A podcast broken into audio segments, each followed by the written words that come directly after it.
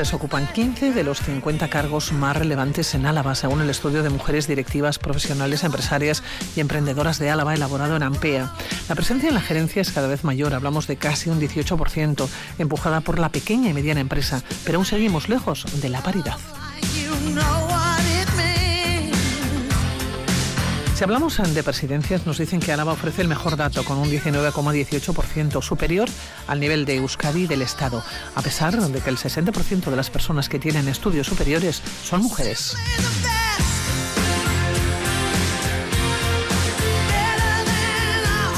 También nos cuentan que llegar al peldaño más alto de la escala profesional sigue siendo casi imposible para ellas, aunque aparecen en cada vez, cada vez más eh, puestos intermedios. Y esta es la fotografía que nos muestra Ampea en una semana en la que se ha reconocido la labor y el trabajo de mujeres emprendedoras, directivas, empresarias y profesionales.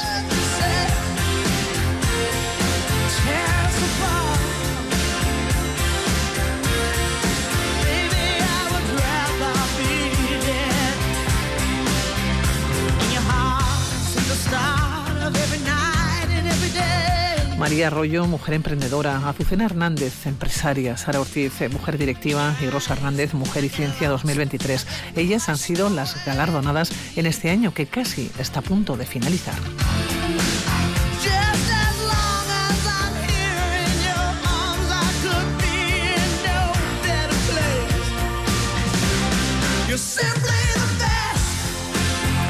María Arroyo, los estudios de Radio Vitoria, ¿cómo estás? Muy buenas. Egonon, Pilar, ¿cómo estás? Egonon, Sorionak, María, ¿qué tal? bueno, licenciada en Ciencias Físicas, con la especialidad de Electrónica de Semiconductores, diploma de Estudios Avanzados en Ingeniería Superior Mecánica, con especialidad en Materiales eh, Poliméricos, responsable de Roster Capital, una empresa fundada hace un añito, una licenciatura, fíjate, de Ciencias Físicas. No sé, María, si cuando decidiste estudiar pensabas que ibas a hacer tantas cosas. Pues fíjate, yo verdaderamente no esperaba que fuese a hacer tantas cosas, pero sí que había alguien que sabía que no únicamente yo, sino mis compañeros también de, la carrera lo íbamos a hacer. El primer día de, clase, el primer día en la carrera, uno de los profesores que, que tenía nos dijo esta frase de que los físicos valen para todo. Yo lo había oído aplicado a otras titulaciones. Y pensé, bueno, pues no sé, esto será pues eh, para empezar con motivación, ¿no? Pero realmente en mi experiencia personal y también en la experiencia que he podido ver de compañeros de, licenciatura, de promoción, es cierto que es verdad. Yo creo que las ciencias físicas te modelan de forma que, bueno, pues que acabas teniendo un perfil muy versátil creo que es verdad, que los físicos valemos para todo y en mi caso concreto, pues yo creo que lo que es mi, trayectoria profesional eh, avala esta afirmación porque lo cierto es que he tocado todos los palos, la verdad es que sí. María, una licenciatura en la que entonces, cuando tú llegaste, la matriculación de mujeres era un 12%. Efectivamente, sí, un 12%. Eh, no era una carrera muy popular, la verdad es que no. Y Daba como miedo. Física siempre ha dado miedo. Da como miedo, sí. Da la sensación. Más que química, ¿eh? Sí. Eh, la gente muchas veces cuando les dices que eres una licenciada en, ciencias físicas. lo primero que te dicen es pues tienes que ser un coco, tienes que ser muy inteligente. Bueno, creo que hay que tener mucha capacidad analítica y muchísima capacidad de trabajo. Eso es lo que creo que hay que tener de partida. Desde luego que yo he coincidido en las aulas con eh, bueno, compañeros, pues eh, sí, con, con inteligencias eh, muy, muy elevadas, lo que podríamos llamar ahora personas de altas capacidades. Pero el grueso de estudiantes que estábamos allí en la facultad éramos personas que entiendo, pues bueno, con, con estas capacidades que, que, te digo, pues personas muy orientadas hacia la matemática, hacia la abstracción, pero al mismo tiempo también con unos rasgos eso de curiosidad. Yo la carrera la hice de manera totalmente vocacional, movida por la curiosidad. Entonces, eh, es cierto que hay eh, una, pues eso, la idea de que es súper complicado, por una parte, y luego también eh, que somos muy raritos. Eso, eso sí que es verdad. Los físicos, sí. y las físicas, claro. Efectivamente. Hay, no sé si esta es una idea igual, muy, una opinión muy popular, esto que voy a decir, pero a mí no me gustan mucho series como The Big Bang Theory, que es muy famosa, en la cual, pues bueno, hay unos protagonistas que son, que si un físico, un matemático, bueno, y, claro, son personajes que son socialmente inadaptados. Entonces se piensan, o sea, hay una idea general, ¿no? De, ese estereotipo, el estereotipo estereotipo del friki, ¿no? Y, por eso también me hace mucha gracia cuando digo eso, que soy una licenciada en ciencias físicas y me dicen, pues no se te nota. digo, bueno, es un piropo. Eh, María, yo decía que era un 12%. Cuando tú llegaste allá, la matriculación de mujeres de tus compañeras, estabais muy pocas. No, no, muy pocas. Estábamos muy pocas mujeres. Y es cierto que eh, a pesar de estar, bueno, de ser pocas y estar, claro, en un entorno eh, principalmente, eminentemente masculino, eh, nunca en el tiempo que estuve en la universidad, nunca sentí ningún tipo de discriminación por ser mujer. A mí mis compañeros, o sea, mis compañeros nunca dudaron de, las capacidades que teníamos nosotras para poder acometer esos estudios. O sea, fue probablemente el entorno, digamos, más eh, eh, igualitario en el que he estado, bueno, desde que, desde que acabé COU. la verdad es que sí.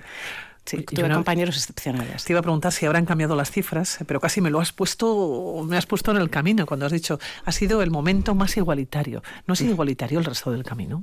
Bueno, luego sí, sí que es cierto que he notado, pues bueno, eh, una cierta eh, no te voy a decir predisposición, pero bueno, en mi, experiencia sí, sí que ha habido momentos en los cuales, pues bueno, he notado ciertas diferencias, eh, sí, eh, con respecto a mis compañeros, a mis compañeros eh, chicos. Sí que es cierto que, bueno, pues principalmente con motivo de, mi maternidad. Ahí sí que para mí la maternidad fue un freno, en mi opinión, bastante importante, decisivo en, en mi carrera profesional y que me hizo también un poco replantearme eh, las cosas con el nacimiento de mi segundo hijo el año pasado. Claro, eh, María, estamos hablando de un entorno de la empresa privada. Efectivamente, sí. Sí, eso es.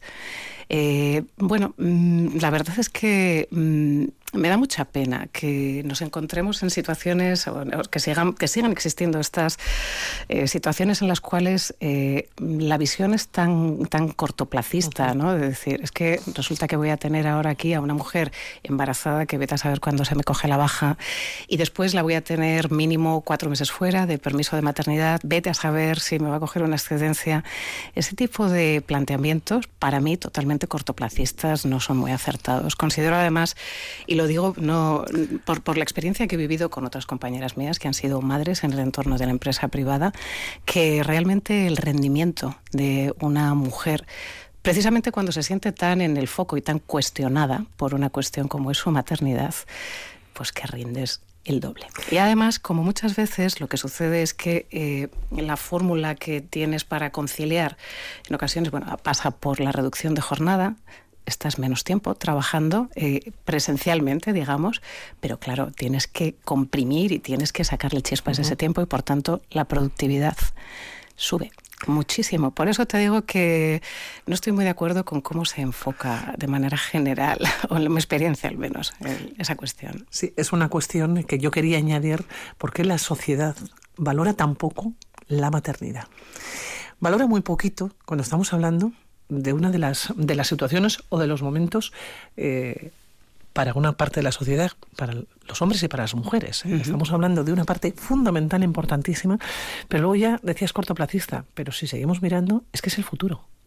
Desde luego, desde luego. Las niñas, los niños. claro. el futuro. En muchos países europeos se miran las cosas de manera diferente, ¿no? Existen políticas, además, eh, mm, para favorecer esta maternidad, ¿no?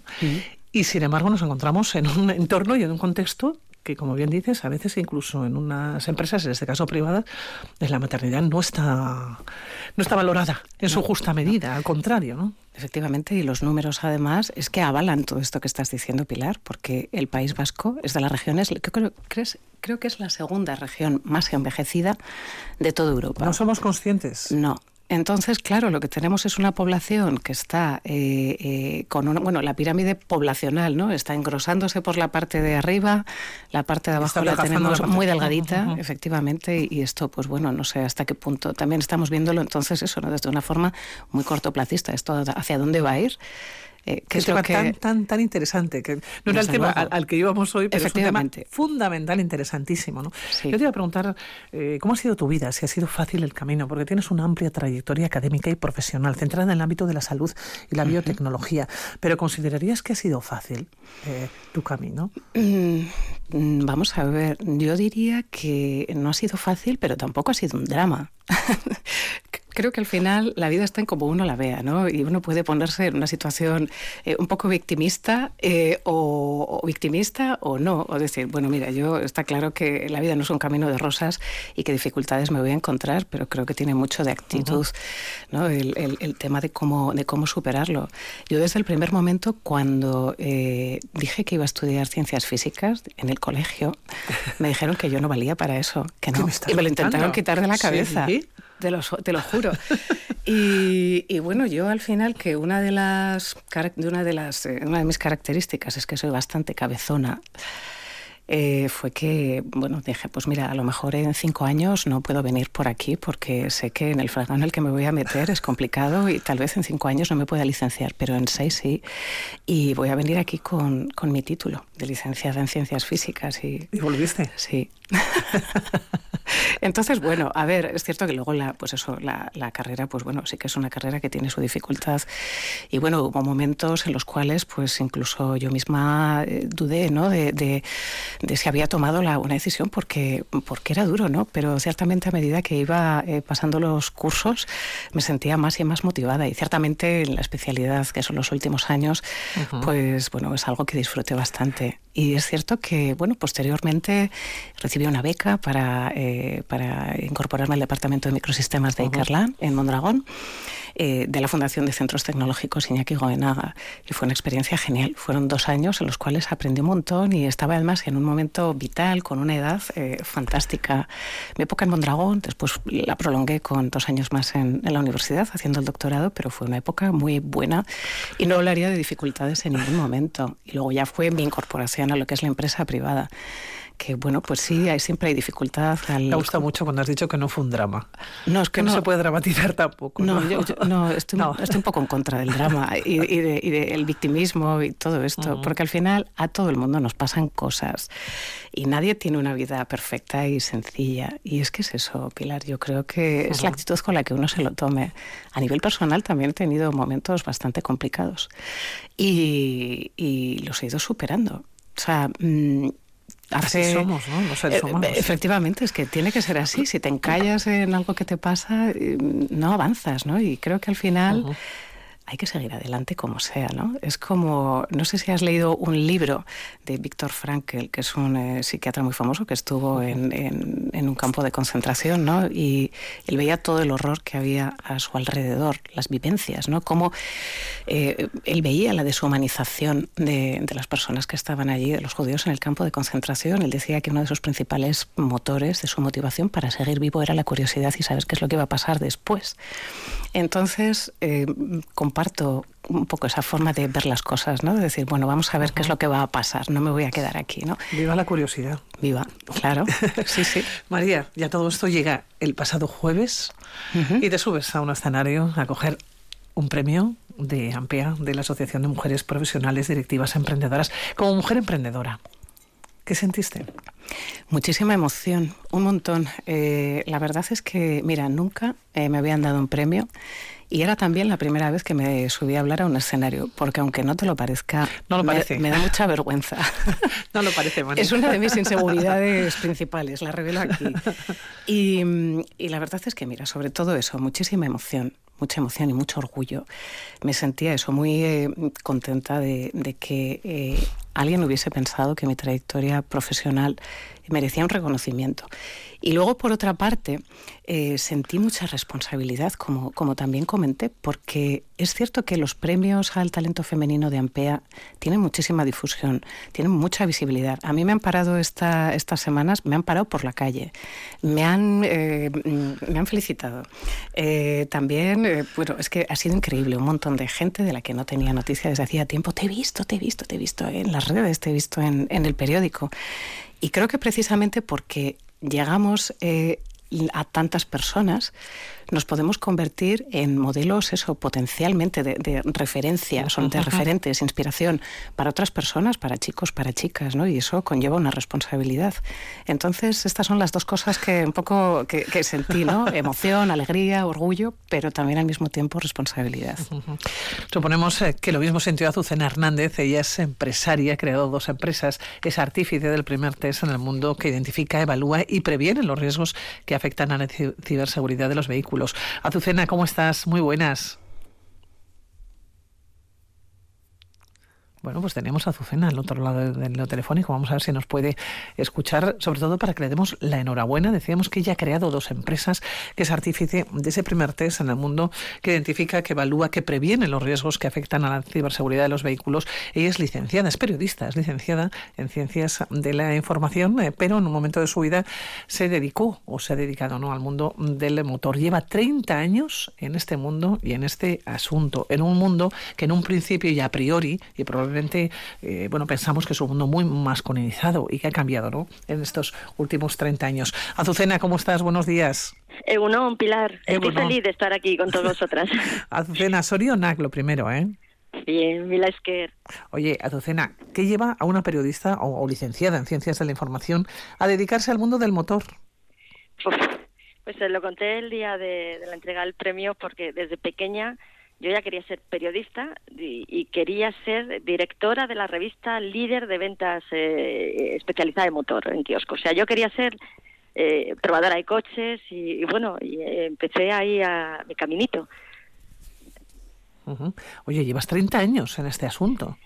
Pues sí, se me hace, un poco mayor. Ahora con 54 he hecho la vista atrás y digo, qué, bonito fue quizá tener este sueño y, bueno y tener gente que me apoyase o sea en, ese pasado que claro desde pequeña pues desde nueve años lo que has dicho quería ser ya periodista y probadora de coches y pues pues sí y mis padres me convencieron de, que si luchaba y trabajaba duro que, podía conseguirlo y que podía conseguir todo lo que me propusiese en la vida Pilar. Oye Azucena has probado muchos coches.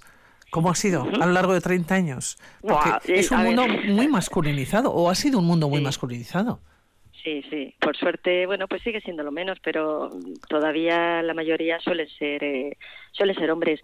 A ver, yo hay una frase que la digo muchas veces, y sé que es muy incorrecta, y es que probar coches, sientes que es tu, de verdad tu vocación cuando te sientas en, en un modelo y sientes cosquillón en el trasero y era lo que yo sentía cada vez que me sentaba al, volante de un vehículo y sí he sido muy afortunada mm, probando coches, tecnologías, carreteras de todo el mundo.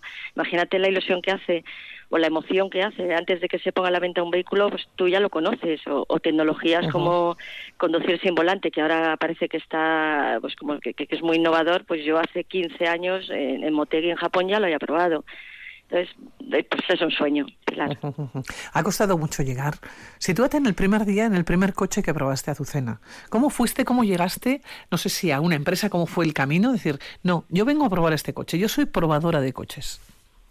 Pues eh, la verdad que fue divertido porque yo hacía una beca en el diario El Sol y ahí es cuando, cuando a uno de mis compañeros le dije que mi sueño era probar coches y que me gustaría que, por favor me dejasen. Entonces yo entré en el suplemento dominical de, ese diario y de ahí eh, conseguí que, que, una persona creyese que estaba un poco loca, pero que, que por qué no, cuando le conté este mismo sueño que por qué no podría ser posible y ahí me permitieron empezar a probar coches y un Lancia Delta Integrale el, el coche de Carlos Sainz es, que precioso los que entiendan de coches pues eh, me, subí estaba en el parking aparcado del periódico y subí castellana arriba castellana en, en, Madrid, y, ya no no no ya no dije esto esto es lo mío o sea no puedo dejar de, de seguir peleando por hacer esto y así ha sido trabajar trabajando duro, eso es verdad, y intentando aportar siempre mi granito de arena en ese mundo, como te has dicho, masculinizado, pero, pero las mujeres somos muy constantes y como nos empeñamos en hacer mejor siempre el mundo,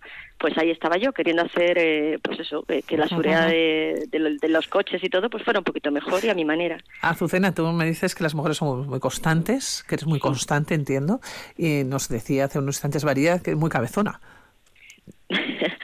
Que ella es muy cabezona, quiero decir, no sé si... También constante, María, ¿eh? Sí, sí, yo me doy por aludida. Tiene un poquito de razón, van mezcladas, ¿eh? O sea, el mm. trabajo duro, la constancia también es la forma de ver eh, la vida. Hay gente que enseguida pues se, achica y, y, yo pues ya te digo, gracias quizá a todo eso y a las personas que han ido confiando. Ahora, por ejemplo, pues todos mis compañeros, yo llego, son todos jóvenes, tuvimos que inventarnos eh, cuando cuando decidí me vi obligada como yo entre comillas por culpa de este invento a, a tener que montar una empresa tecnológica Pues hombre, eh, sentirte, tuve, tuve, o sea, ahí, ahí tuvimos que crear una nueva profesión que es expertos en ciberseguridad y automoción que no existe en el mundo. O sea, son, hay gente que sabe de informática, gente que sabe mucho de automoción, ingenieros industriales, pero tuvimos que crear este nuevo expertise para poder eh, desarrollar y evaluar vehículos.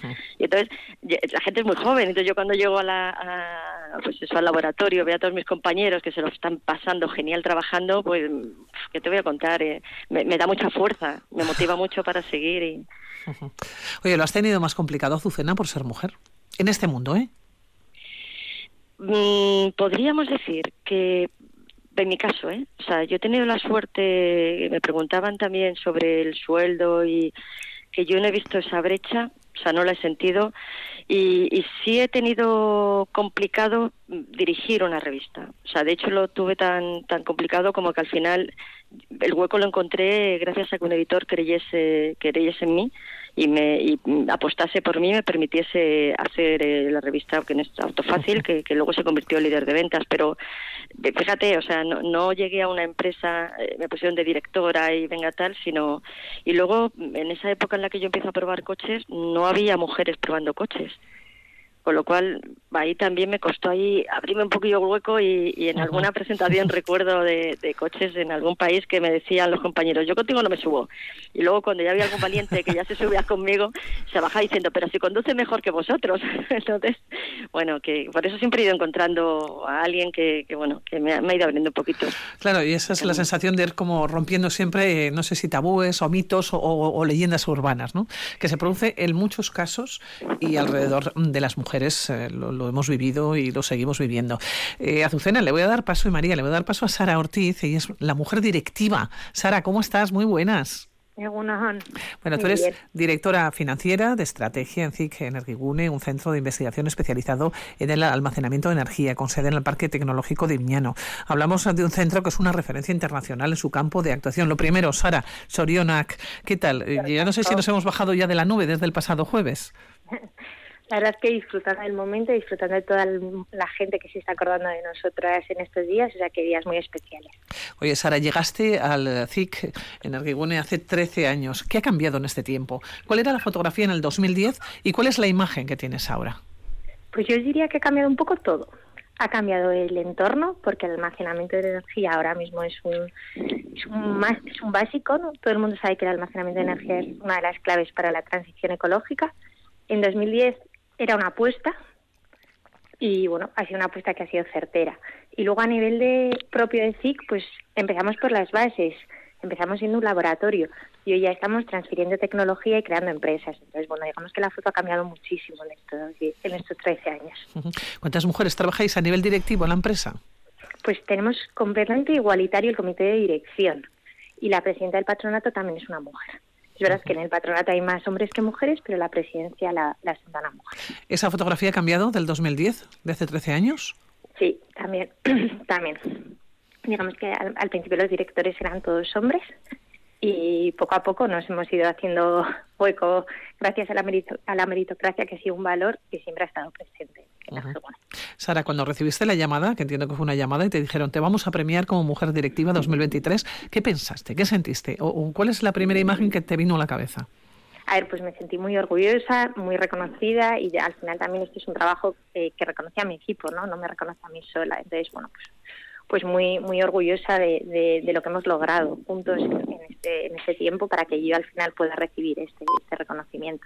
Azucena, ¿y tú qué sentiste cuando te llamaron por teléfono? Pues cuando me llamó, mire, me puse a llorar. que para mí es pues era muy importante porque yo yo dejé Madrid, me vine aquí, inicié mi, mi, mi segunda vida y, me sentí como en casa. Entonces para mí era un reconocimiento, pues años dedicados también a la constanteidad profesional, años, pues un reconocimiento a todas las personas que, como he dicho, han creído en mí y que demuestra, Pilar, que una mujer puede crear y fundar, inventar un test, eh, un test de pruebas para vehículos y, que, eso era lo complicado también. Y aquí se ha puesto por mí y, bueno, ya te digo, me puse a llorar. María, ¿tú también lloraste o no? Yo no, porque al principio, bueno, me llamó Miren Bilbao para comunicarme la noticia y al principio ella empezó como tan seria a contármelo que bueno, yo lo que pensé fue que me llamaba para decirme, mira María, pues es que no ha sido posible en esta ocasión y de repente dijo, Sorionak. Y, no sé, fue como de repente pasar de, mm, mm, acabo de, o sea, paso de convencerme de que no a de repente que sí. Y, claro, me puse contentísima, claro.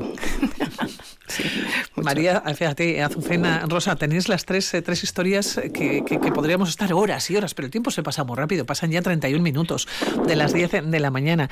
Y estamos hablando de unos eh, premios que habéis recibido ¿no? el pasado jueves, eh, unos premios de AMPEA, recordamos, en la Asociación de Mujeres Profesionales, Empresarias, Emprendedoras mm, de Álava. Y según un estudio, yo he comenzado hablando de ese estudio, las mujeres ocupan 15 de los 50 cargos más relevantes en Álava.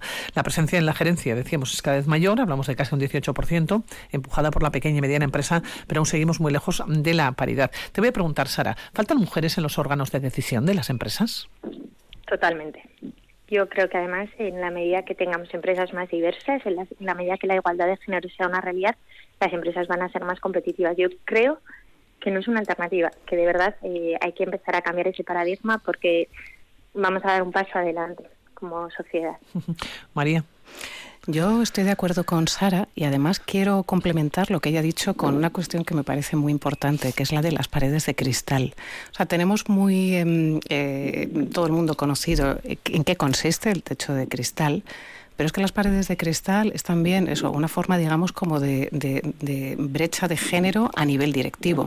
O sea, estamos hablando de que los puestos de dirección, digamos, que son más estratégicos para la empresa, como pudiera ser pues una dirección de operaciones o industrial o I D, este tipo de puestos eh, generalmente suelen estar ocupados por hombres, mientras que puestos, digamos, más de apoyo a la propia dirección, pues por ejemplo, imagínate recursos humanos o una contabilidad, algo así, suelen ser los puestos más tradicionales ocupados por mujeres. Y es más difícil, desde luego, optar a una dirección general, por ejemplo, o, una presencia en un comité de dirección, claro, desde estas direcciones que desde las otras direcciones más estratégicas. ¿no? Entonces, considero que es, es importante tener en cuenta no únicamente el concepto techo de cristal, sino también el de paredes de cristal, ¿no? esa brecha eh, de género a nivel directivo. Azucena, ¿faltan mujeres en los órganos de dirección y, mujeres también como empresarias en este caso. Sí, sí, pero voy a, voy a irme a lo positivo porque y voy a dejar este yo creo que este mensaje que porque es algo que creo que se está mejorando generación tras generación yo creo que lo estamos y se está empezando a hacer bien y acciones como pues lo que lo que ha hecho los premios Ampea son fundamentales para, para dar visibilidad a, que las mujeres estamos ahí, podemos hacer grandes cosas, fíjate, o sea, yo diré, fundando una empresa de ciberseguridad, una empresa tecnológica, y la educación es muy importante, o sea, esto no se va a poder cambiar de un siglo para otro, entonces empezamos a trabajar como se está haciendo ya, yo creo que, que, esto va a dar un vuelco radical. Entonces me quedo con, con ese mensaje con ese mensaje hacia el futuro. O sea, es, empecemos y, sigamos apostando y apoyando este tipo de, de acciones porque que, esto está cambiando. Bueno, vamos a tener que, despedir. Yo os emplazo otro día a charlar tranquilamente aquí en la sintonía de, Radio Vitoria, porque se me ha quedado corto el tiempo. ¿eh? Podremos seguir hablando y, mirando ¿no? hacia el futuro, que de eso se trata, de mirar hacia el futuro. Ha sido un auténtico placer comenzar este domingo con vosotras. María Arroyo, mujer emprendedora, que muchísimas gracias por estar aquí. ¿eh? Muchísimas gracias a ti, Pilar. Azucena Hernández, empresaria. A seguir bien, Azucena, gracias. Horrera, colega. Eso es, colega, Azucena. Y Sara Ortiz, eh, mujer directiva, que muchísimas gracias también, que te vaya muy bien, que nos vaya muy bien y nos encontramos aquí en la sintonía de Radio Vitoria. Millasker. Agur. Agur.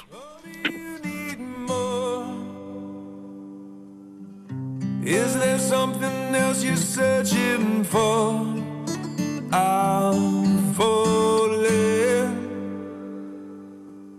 In all the good times, I find myself longing for change. And in the bad times, I fear myself.